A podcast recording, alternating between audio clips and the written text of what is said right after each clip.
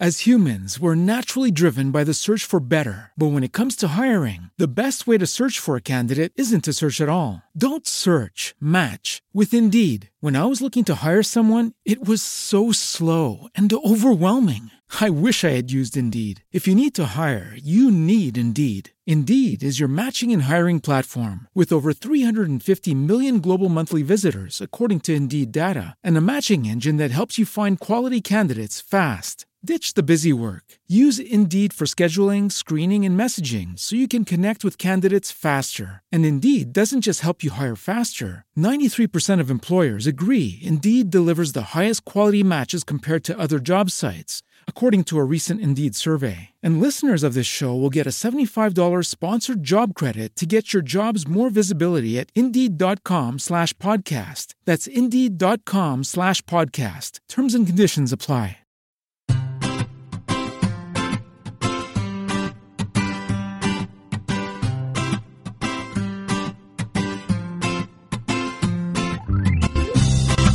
Bienvenidos al capítulo 19 de Perspectiva, un podcast de estrategia empresarial donde analizaremos desde ese punto de vista las decisiones y estrategias de las empresas más punteras, también de aquellas que sin tener esa dimensión nos sorprenden con sus acertadas decisiones. Yo soy David Isasi y hoy es 30 de mayo de 2016. ¡Comenzamos!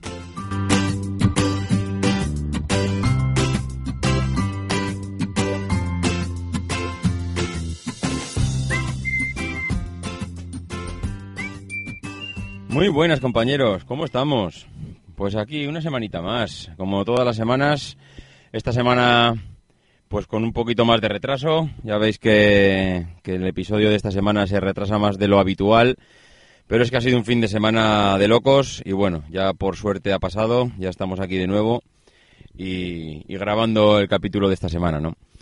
Eh, quería comentar que el otro día me preguntó uno de los oyentes si, bueno, si no le importaría, si no me importaba que él participase.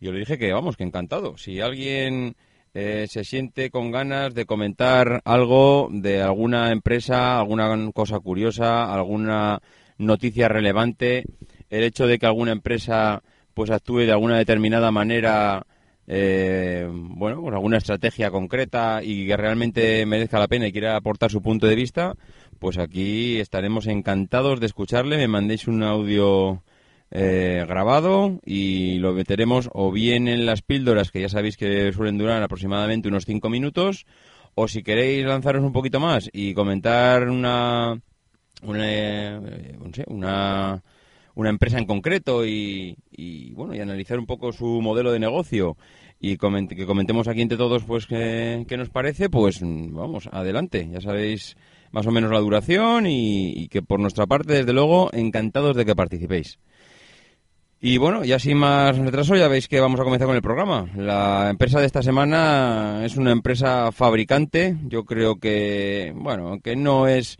no tiene una marca como Coca-Cola. Yo creo que a Foscom la conoce ya prácticamente todo el mundo. Y el que no la conozca, que no se preocupe, que en pocos minutos la conocerá y sabrá, y sabrá quién es. Eh, bueno, pues sin más retraso, comenzamos con el programa. La primera píldora de la semana viene de la mano de, de Spotify.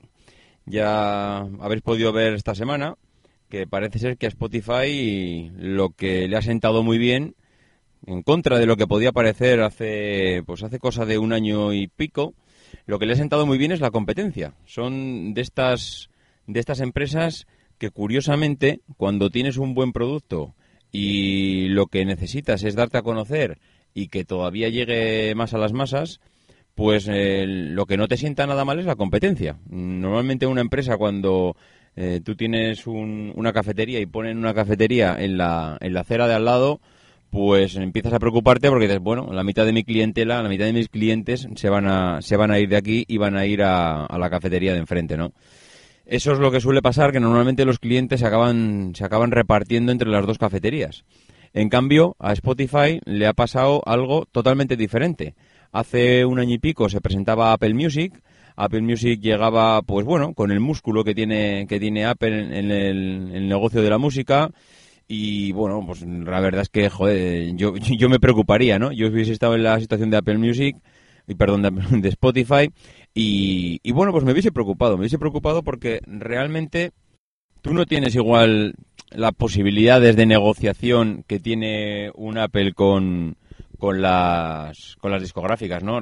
Es complicado muchas veces sentarte en la mesa delante de ellas y conseguir negociar unos precios y unas condiciones que sean ventajosas para ti cuando eres un desconocido y cuando no tienes, bueno, pues cierto poder de convicción o un músculo detrás que, que representa una empresa como Apple que es la que te avala, ¿no?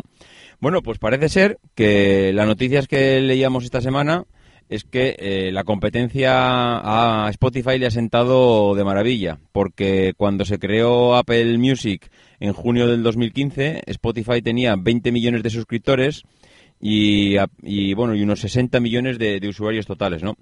En cambio, ha pasado un año y pico, todos eh, leímos en su día pues eh, las, mm, bueno, no sé, las dudas que planteaba la aparición de Apple en el negocio y, nos hemos leído esta semana que, Spotify tiene a día de hoy 100 millones de usuarios en 60 países, de los cuales 30 millones son suscriptores de pago, ¿no? Es el, bueno, es, increíble como al final lo que ha hecho Apple es atraer a mucha más gente a la música en streaming.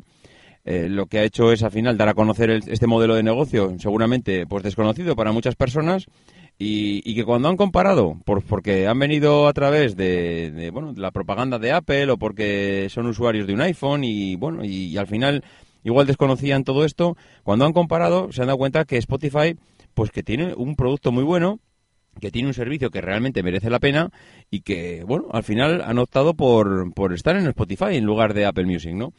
Y es algo pues que, suele pasar pues cuando tu, tu, producto es bueno y simplemente lo que pasa es que es desconocido. Y es lo que le pasaba en este caso a Apple Music, perdón, a Spotify, que no es que fuese seguramente desconocido, pues, pues, pues, a ver, es que decir desconocido cuando tienes esta cantidad de usuarios y te, bueno, tienes 20 millones de suscriptores, desconocido, pues seguramente para las personas que están muy metidas en el sector tecnológico, pues no es, pero para, para otra inmensa mayoría, pues, pues sí que lo era y no, bueno, no, se, ha, demostrado ahora que, que ha sido eh, aparecer Apple, darle el altavoz que necesita este negocio y Spotify ha, ha salido disparada en ventas, ¿no?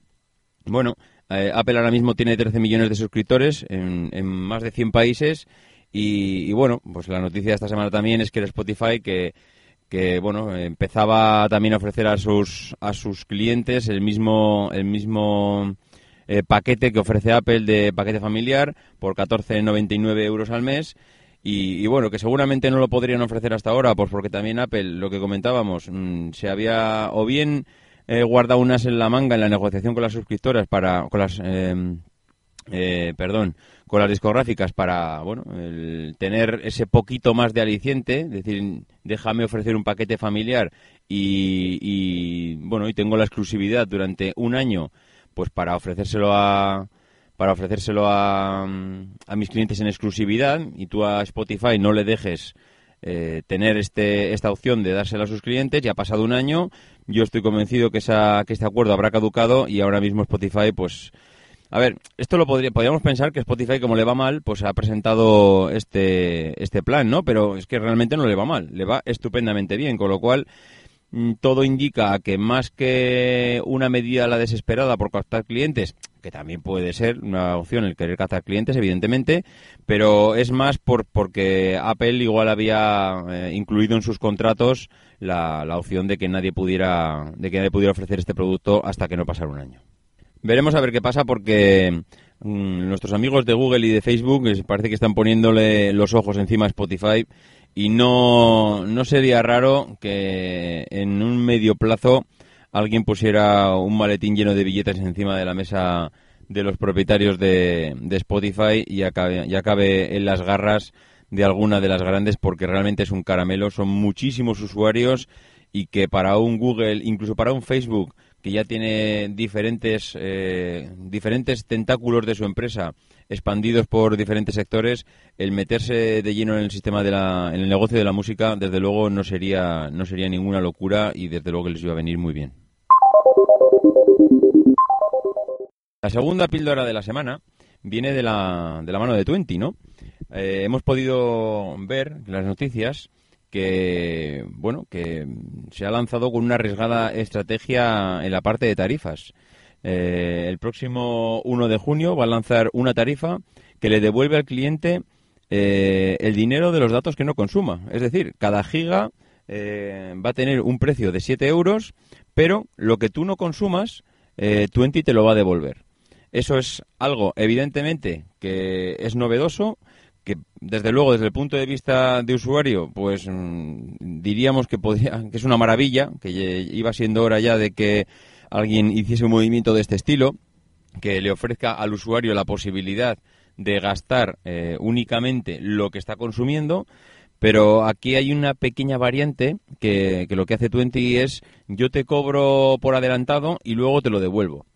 Y podríamos decir, eh, bueno, ¿por qué me lo cobras por adelantado? Espérate a que, a que yo termine el mes, me dices lo que he consumido y, una vez que me lo haya consumido, pues, oye, pues me lo cobras, ¿no? Bueno, evidentemente sería una de las opciones, pero ahí le sacarían menos partido financiero, sobre todo, del que le van a poder sacar ahora.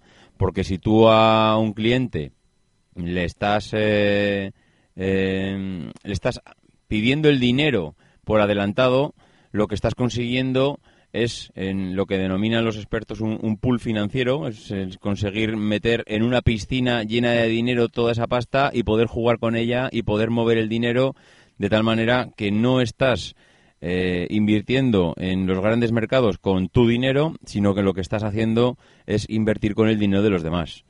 Esto, mm, la verdad es que es un movimiento que, que para que realmente surja efecto, pues necesitas una cantidad de, usuarios brutal, porque daros cuenta que lo que está pidiendo ahora mismo Twenty es, eh, bueno, pues eh, lo que comentábamos, ¿no? Siete euros, de los cuales te van a devolver lo que, lo que no utilices. Además, decía la noticia que se va a efectuar en fracciones de cuartos, ¿no? Es decir, 1,75 euros menos por cada 256 megas no consumidos. Bueno, eh, tú pues, realmente ahí lo que vas a poder comprar entre 1 y 5 gigas en cuartos de giga y luego te lo van a luego no te lo van a devolver eh, también de cuarto en cuarto. Hombre, mm, a ver, eh, yo creo que más o menos todos los usuarios saben lo que consumen, más o menos todo el mundo tiene claro en qué cifra se mueve y sería raro ver que alguien contrate 5 gigas cuando realmente está consumiendo uno, ¿no? nadie va a poner, va a adelantar más dinero del estrictamente necesario. Pero por otra parte, bueno, si sabes que te lo van a devolver, igual tampoco te importa hacer un, un adelanto un poco mayor y, y luego pues eh, pues que te lo devuelvan al final de mes. Sabes que con tu dinero al final pues van a estar eh, realizando algún tipo de, de operación financiera por, por detrás, pero bueno, al usuario final le da igual. evidentemente le vendría mejor que le cobrasen eh, después de acabar el mes, pues únicamente lo que ha consumido. Pero bueno, mm, es un precio que tienes que pagar, el adelantar el dinero para que para que te beneficies de algo que hasta ahora no lo está ofreciendo nadie o por lo menos no lo he oído de nadie que es únicamente el que el que te cobren solo lo que estás gastando Y la tercera píldora de la semana, pues nos llega de la mano de TicketBiz. Seguramente eh, no, no habréis escapado a la noticia de esta semana y es que eBay, eBay pues ha comprado esta empresa, eh, bueno, que es una empresa de compraventa de entradas, que es una startup que, que fue fundada en el 2010 y que bueno que ha pasado ahora a formar parte de, de StubHub, que es una filial del gigante norteamericano eBay y bueno, y que es una de las empresas líderes a nivel mundial en lo que se refiere a compraventa de entradas entre particulares, pues para eventos y conciertos de, bueno, o competiciones deportivas. No puede, no tiene por qué ser un, exclusivamente eh, conciertos. Eh, bueno, la verdad es que encaja bastante bien la filosofía de, de TicketBiz con lo que es eBay. Al final eBay se encarga a la transacción entre usuarios de diferentes productos y TicketBiz pues eh, hace el mismo tipo de función, pero, pero bueno, lo que es en, en el segunda mano, pero de, de eventos, ¿no? No solo de un producto físico, sino de la típica entrada que cuando que bueno que mm, quieres ir a un concierto o quieres ir a, a un partido de, de, fútbol y de repente pues te encuentras en que no bueno pues no vas a poder ir. Ha surgido un imprevisto tienes que tienes que eh, ausentarte vamos sí o sí de este evento porque tienes que acudir eh, como sea a este otro compromiso que te ha surgido y de repente te encuentras que la entrada la tienes que vender. Claro vender una entrada bueno, a no ser que vayas el día del evento allí a la puerta del, esto, pues es algo que puede resultar complicado o incluso hasta imposible, ¿no? Ya hemos visto muchas veces en el mismo eBay, pues eh, se vende un bolígrafo y, y, se regala y se regala entrada para ver el partido del Real Madrid, por ejemplo. Bueno, pues este tipo de cosas que en principio están prohibidas, eh, a través de TicketBiz, perdón, lo, lo puedes gestionar y lo puedes gestionar eh, con el mismo modelo de negocio que tiene eBay. Al final es una transacción entre, entre usuarios, pero como comentaba antes, no solo de un producto, sino de, una entrada. Eh, la verdad es que eBay ha pagado una cifra bastante importante por, por TicketBiz, pero claro, es que si ves las, las gráficas y la evolución de, de, los resultados económicos de esta empresa, la verdad es que te quedas impactado, ¿no? Una empresa como TicketBiz que se, que se crea, que, se, que nace en el 2010 que tiene 5 millones de, ventas en el 2011, que tiene 12 millones en el 2012, 28 millones en 2013, 55 millones en 2014 y 84 millones en el 2015, pues hombre, eh, la verdad es que parece que impulso tiene y que desde luego podría puede ser bastante interesante tener una empresa a, tu a tu vera de estas características, sobre todo cuando tu modelo de negocio encaja bastante bien con lo que están haciendo ellos.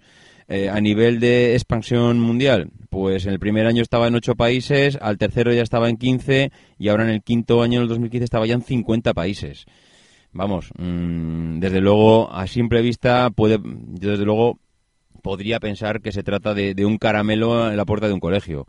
Mm, si además encaja con el modelo de negocio como es el que tiene eBay, yo creo que la compra es redonda, mmm, tanto para los compradores como para, como para los vendedores. Mm, a mí, a día de hoy, me, me ha parecido un movimiento bastante interesante creo que es también bastante evidente. Estoy convencido que TicketBiz no estaba solo solicitada por eBay. Habría seguramente alguna de estas otras empresas que se dedican al segunda mano que también le, habían puesto los ojos encima, pero pues bueno, al final el gigante norteamericano será el que más billetes ha puesto encima de la mesa y es el que se ha llevado el gato al agua. Pero, pero bueno, mm, me gustaría también saber ver si la van a dejar tal como está o si van a o si van a meterle las garras y van a integrarla dentro de dentro de eBay que, que bueno que por otro lado igual un pequeño impulso y un, un pequeño cambio en lo que es el en lo que es el bueno la, la, la parte estética de la parte estética y el interfaz de uso, pues no le vendría mal porque lleva muchos años sin cambiar. Creo que han aparecido diferentes opciones en el mercado y que puede ser también una estrategia pues para aprovechar el, este pequeño As humans, we're naturally driven by the search for better. But when it comes to hiring, the best way to search for a candidate isn't to search at all. Don't search, match with Indeed. When I was looking to hire someone, it was so slow and overwhelming. I wish I had used Indeed. If you need to hire, you need Indeed. Indeed is your matching and hiring platform with over 350 million global monthly visitors, according to Indeed data, and a matching engine that helps you find quality candidates fast. Ditch the busy work. Use Indeed for scheduling, screening, and messaging so you can connect with candidates faster. And Indeed doesn't just help you hire faster. 93% of employers agree Indeed delivers the highest quality matches compared to other job sites, according to a recent Indeed survey. And listeners of this show will get a $75 sponsored job credit to get your jobs more visibility at Indeed.com slash podcast. That's Indeed.com slash podcast. Terms and conditions apply. O'Reilly Auto Parts puede ayudarte a encontrar un taller mecánico cerca de ti. Para más información, llama a tu tienda O'Reilly Auto Parts o visita oreillyauto.com. Oh, oh, oh, cambio filosófico de que además de, productos que estoy que estoy ofreciendo entre usuarios pues que bueno ahora voy a meterme en el en este, en este mundillo de, la, de las entradas pues, para eventos o para eh, competiciones deportivas y, bueno, aprovecho y le doy un, lavado de cara a mi página que, no, le ven, que no le viene mal. Bueno, pues nos vamos a meter de lleno ya con la empresa de la semana. Ya eh, os he anticipado antes y por el título habéis podido ver que se trata de Foxconn. Foxconn, eh, ya sabéis todos que es el fabricante que utilizan las grandes multinacionales pues para fabricar sus, dispositivos. Eh, el, señor Terry Gou eh, fundó pues lo que se llama o que lo que se llama en, en, China Honghei Precision Industry Company que al final mm, bueno el, nombre iba a decir europeo o el nombre que nos ha llegado comercial aquí es Foxconn Technology Group, que, bueno, se, se, funda en el año 1974 con 7.500 dólares, ¿no? Hombre, mm, creo que creo que decir que se fundó con 7.500 dólares y saber de lo que estamos hablando hoy en día, pues eh, es evidente de, que, ha sido un, caso, un claro ejemplo de éxito empresarial el, bueno, el tener una empresa como, como esta, ¿no? Al final es una multinacional taiwanesa con sede en el distrito de, de Tushen, el nuevo Taipei, que fabrica eh, productos electrónicos por encargo. Es al final yo creo que la, definición que, define a Foxconn y que, como ya hemos comentado es el mayor fabricante de componentes electrónicos a nivel mundial y bueno y el mayor exportador de toda China. Y decir que eres el mayor exportador de China es decir mucho y, y, para ponerlo con letras mayúsculas, ¿no? Ellos tienen fábricas en Asia, en Europa y en América, prácticamente en todas aquellas, eh, en todos aquellos países donde la mano de obra es barata, porque bueno, ellos, pues evidentemente han llegado donde está, basándose en esa estrategia, en ese modelo de negocio, una mano de obra muy barata donde puedan producir eh, productos electrónicos en serie, en cadenas de producción donde la mano de obra es extremadamente poco cualificada y extremadamente barata, pues porque el producto final también sea extremadamente barato y competitivo, ¿no? En todas sus en todas sus cadenas a nivel mundial ensamblan alrededor del 40 productos de todos los de, de todos los dispositivos electrónicos que se que se producen y se fabrican en el mundo que no somos conscientes realmente de la cifra, ¿no? O sea, decir que en una planta o en una empresa se fabrica el 40% de los dispositivos electrónicos que se utilizan en el mundo son cifras que se nos escapan, que no que nuestra mente no es consciente de, saber el volumen de negocio que tiene que tiene esta gente, ¿no?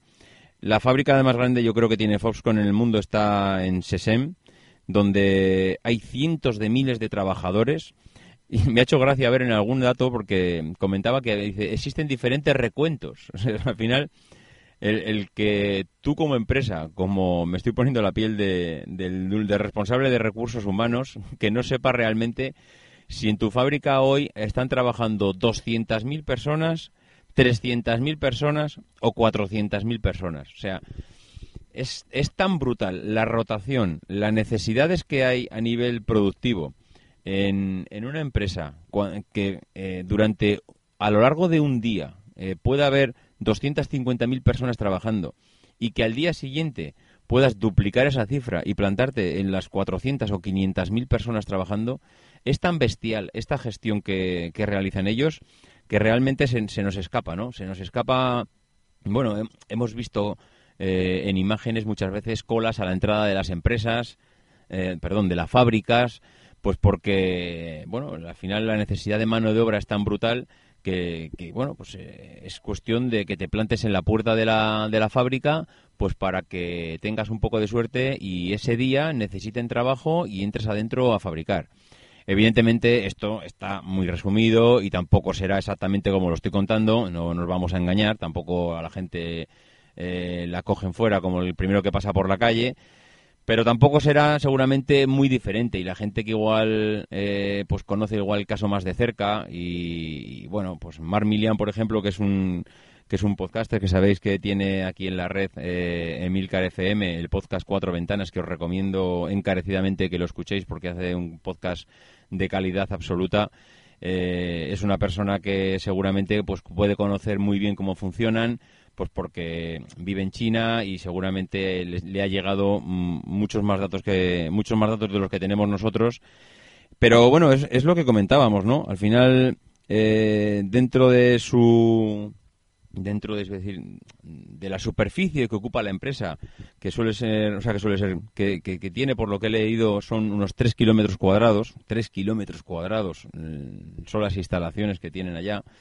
Eh, tienen dormitorios para los trabajadores, tienen una piscina, tienen una red, su propia red de distribución de televisión, eh, tienen un, bueno, tienen supermercados, tienen bancos, restaurantes, librerías, hospital. O sea, realmente es una empresa que, que se ha convertido en una ciudad. O sea, no estamos hablando ya de una empresa, sino de una ciudad con todos sus servicios. O sea, mm, es como si llegas, a una ciudad con 500.000 habitantes es como si Zaragoza, por ejemplo, se hubiese convertido en una mega empresa, que al final estamos hablando más o menos de, ese tipo de, habitantes, medio millón aproximadamente, pues que es como si una ciudad como Zaragoza se dedicase única y exclusivamente a fabricar el mismo producto. El mismo, bueno, ellos fabrican muchísimos productos, pero bueno, me refiero a, a lo que es la empresa en sí, eh, es bestial pensar que una ciudad de medio millón de habitantes pues, eh, pues se, convierte al final en, un fabricante de, dispositivos, ¿no? Eh, ¿Qué pasa cuando te conviertes en, esta bestia a nivel fabril? Pues que tienes un, problema, yo creo que de gestión social, un problema de recursos humanos. Ellos tienen la parte de, estrategia industrial la tienen muy, muy, muy avanzada. Eh, toda la parte de, te iba a decir, asiática, mm, eh, tienen mucho que enseñarnos a nivel de fabricación y a nivel de productividades a los europeos y, diría que también a, los americanos. Eh, es algo que hablaremos en, próximamente en algún podcast dentro de dos, tres semanas que me gustaría hacer dedicado a Toyota porque Toyota supuso un antes y un después en la productividad en la empresa y los diferentes métodos que, tuvieron de, bueno, de, innovar y de sacar el máximo rendimiento a, iba a decir a las personas, pero no solo a las personas, sino a los procesos y a la forma de, y a la forma de fabricar, porque, bueno, en muchos en muchos másters se estudia eh, el modelo de el modelo de negocio de Toyota y cómo llegó a ser el número uno de fabricante de coches a nivel mundial por delante de Ford que era pues el bueno el number one no en este sentido. Bueno pues eh, volviendo a Foscom mm, hemos de decir que, que esto no que al final una empresa que trabajan dentro de ella medio millón de medio millón de personas pues tiene un problema que ya no va relacionado con la empresa, sino que va relacionado con la gestión de personas. Eh, todos hemos oído mm, pues los problemas que ha tenido Foscon de, suicidios y de, mm, bajas por depresión, gente que trabaja 12 horas al día, 6 días a la semana y que viven y duermen allá.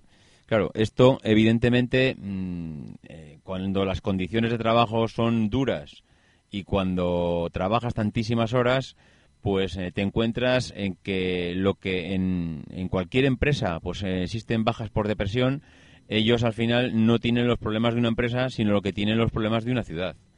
Tener los problemas de una ciudad pues tiene sus tiene sus inconvenientes pues porque al final se tiene que gestionar de una manera diferente ¿Y qué tiene que ver esto con, pues con, la estrategia? Pues tiene mucho que ver, porque esta semana Foscom ha sido noticia porque salía en los medios de, comunicación que contrataba 60.000 robots para sus fábricas.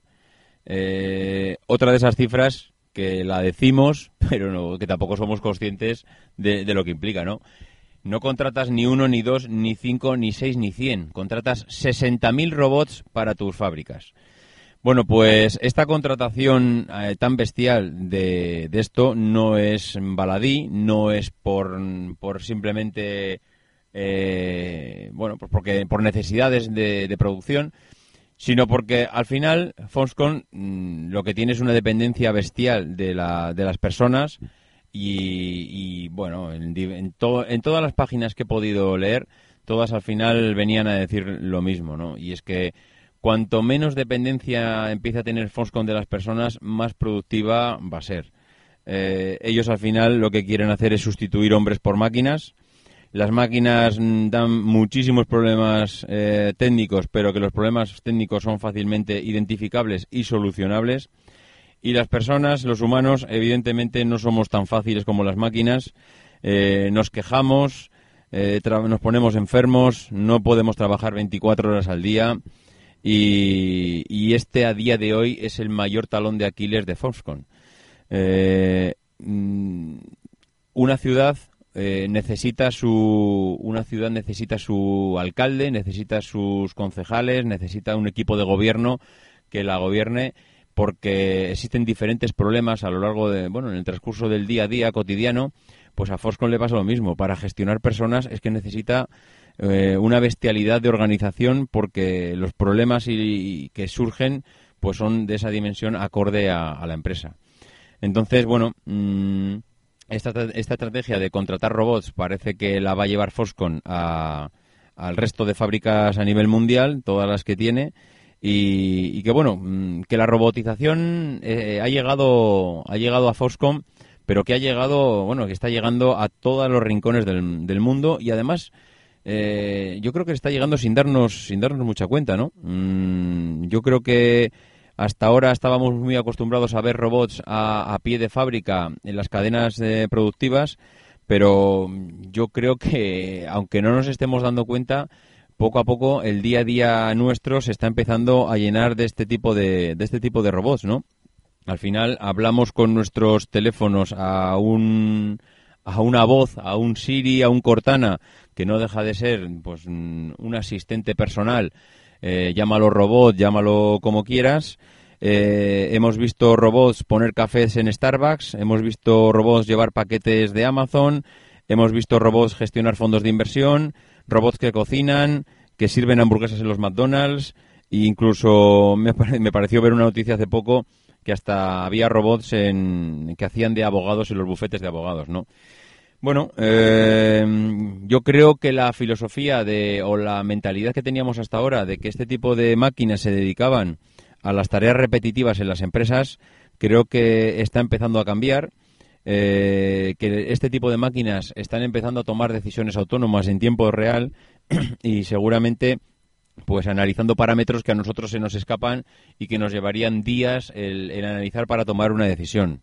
Eh, nos estamos desayunando todos los días con noticias de vehículos autónomos que van a conducir por nosotros y, lo que comentaba, ¿no? Parece que, esto está colándose ya en el día a día, nos parece, nos parece, está empezando a parecer habitual, pero que la robotización y que, y que y todo este mundo lo vamos a ver en, lo vamos a ver, pues seguramente en los próximos 5 o 10 años cómo acaba por invadirnos y que va a cambiar la forma de... Bueno, de hecho los robots estoy convencido que nos van a acabar desplazando de las fábricas, que la forma que conocemos actualmente como, como modelo de vida, de ir a una fábrica a trabajar, dentro de unos años tendremos que empezar a, a pensar, porque a pensar en el sentido de que nuestros trabajos manuales, lo que simplemente aporta dos manos, es, va a ser muy fácilmente sustituido por robots.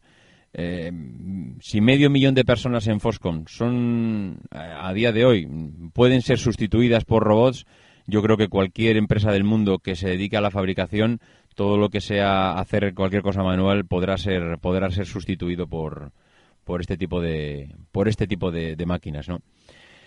Bueno, eh, Foscon ha tomado también otras decisiones recientemente, también relacionadas con su estrategia.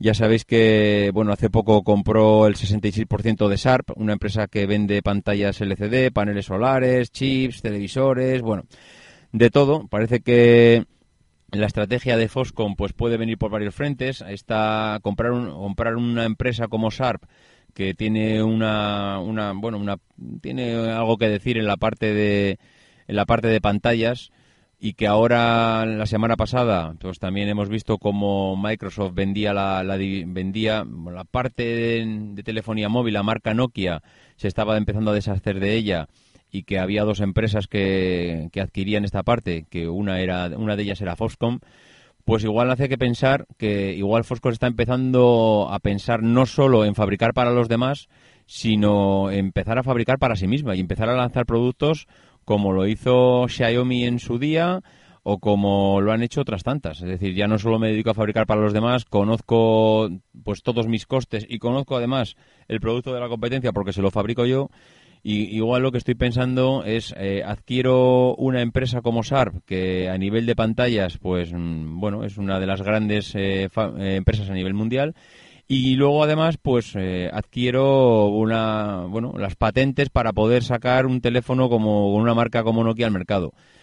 No está muy claro cuál va a ser la posición. Yo diría que no, está, no sería raro ver cómo Foxconn da el salto a un a una fabricación de productos propios bajo su propia marca. Eh, desde luego tienen todo lo que necesitan, tienen conocimientos de fabricación, tienen conocimientos de producto porque fabrican para todos los grandes del, mundo y lo único que necesitan es lanzarse lanzarse a, bueno lanzarse al, iba a decir al vacío no me suena un poco catastrófico decir lanzarse al vacío pero bueno lanzarse a la piscina desde luego eh, no sería nada descabellado para una empresa como ellos bueno, pues esto ha sido todo por hoy. Eh, agradecer como todas las semanas a Fran Cervero, a Convergente Pensador, a Reset a Dra Ramírez, a Portify y a Turbidux, que son las personas que han hecho resellas en, iTunes. De verdad que muchísimas gracias. Animar, como, como, decía al principio, a bueno a las que quieran mandarme un audio, que no se preocupen, que lo pondremos y lo comentaremos y desde luego lo, lo agradecería un montón. Y, bueno, pues poco más, que la semana que viene nos volvemos a ver, esperemos que con menos retrasos que, esta semana y que cualquier duda o cualquier comentario ya sabéis cómo localizarme, davidisasi.mac.com o por Twitter a arroba. Nos escuchamos la semana que viene y no dejéis de intentar ser uno de esos locos que hacen lo imposible por cambiar el mundo.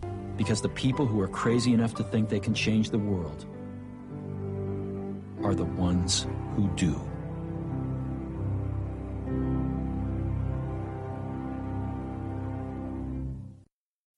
As humans, we're naturally driven by the search for better. But when it comes to hiring, the best way to search for a candidate isn't to search at all. Don't search, match with Indeed. When I was looking to hire someone, it was so slow and overwhelming.